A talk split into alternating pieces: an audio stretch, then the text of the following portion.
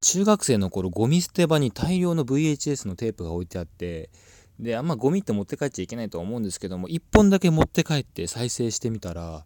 えー、中居正広がひたすら、えー、180分映ってる映像っていうのがあって中居正広がその番組の中で発言してるとこだけを切り取って集めてあるビデオテープみたいな。拾ってめちゃくちゃ怖い思いしました。でなんでこれが捨ててあるんだろうっていうふうに思いまし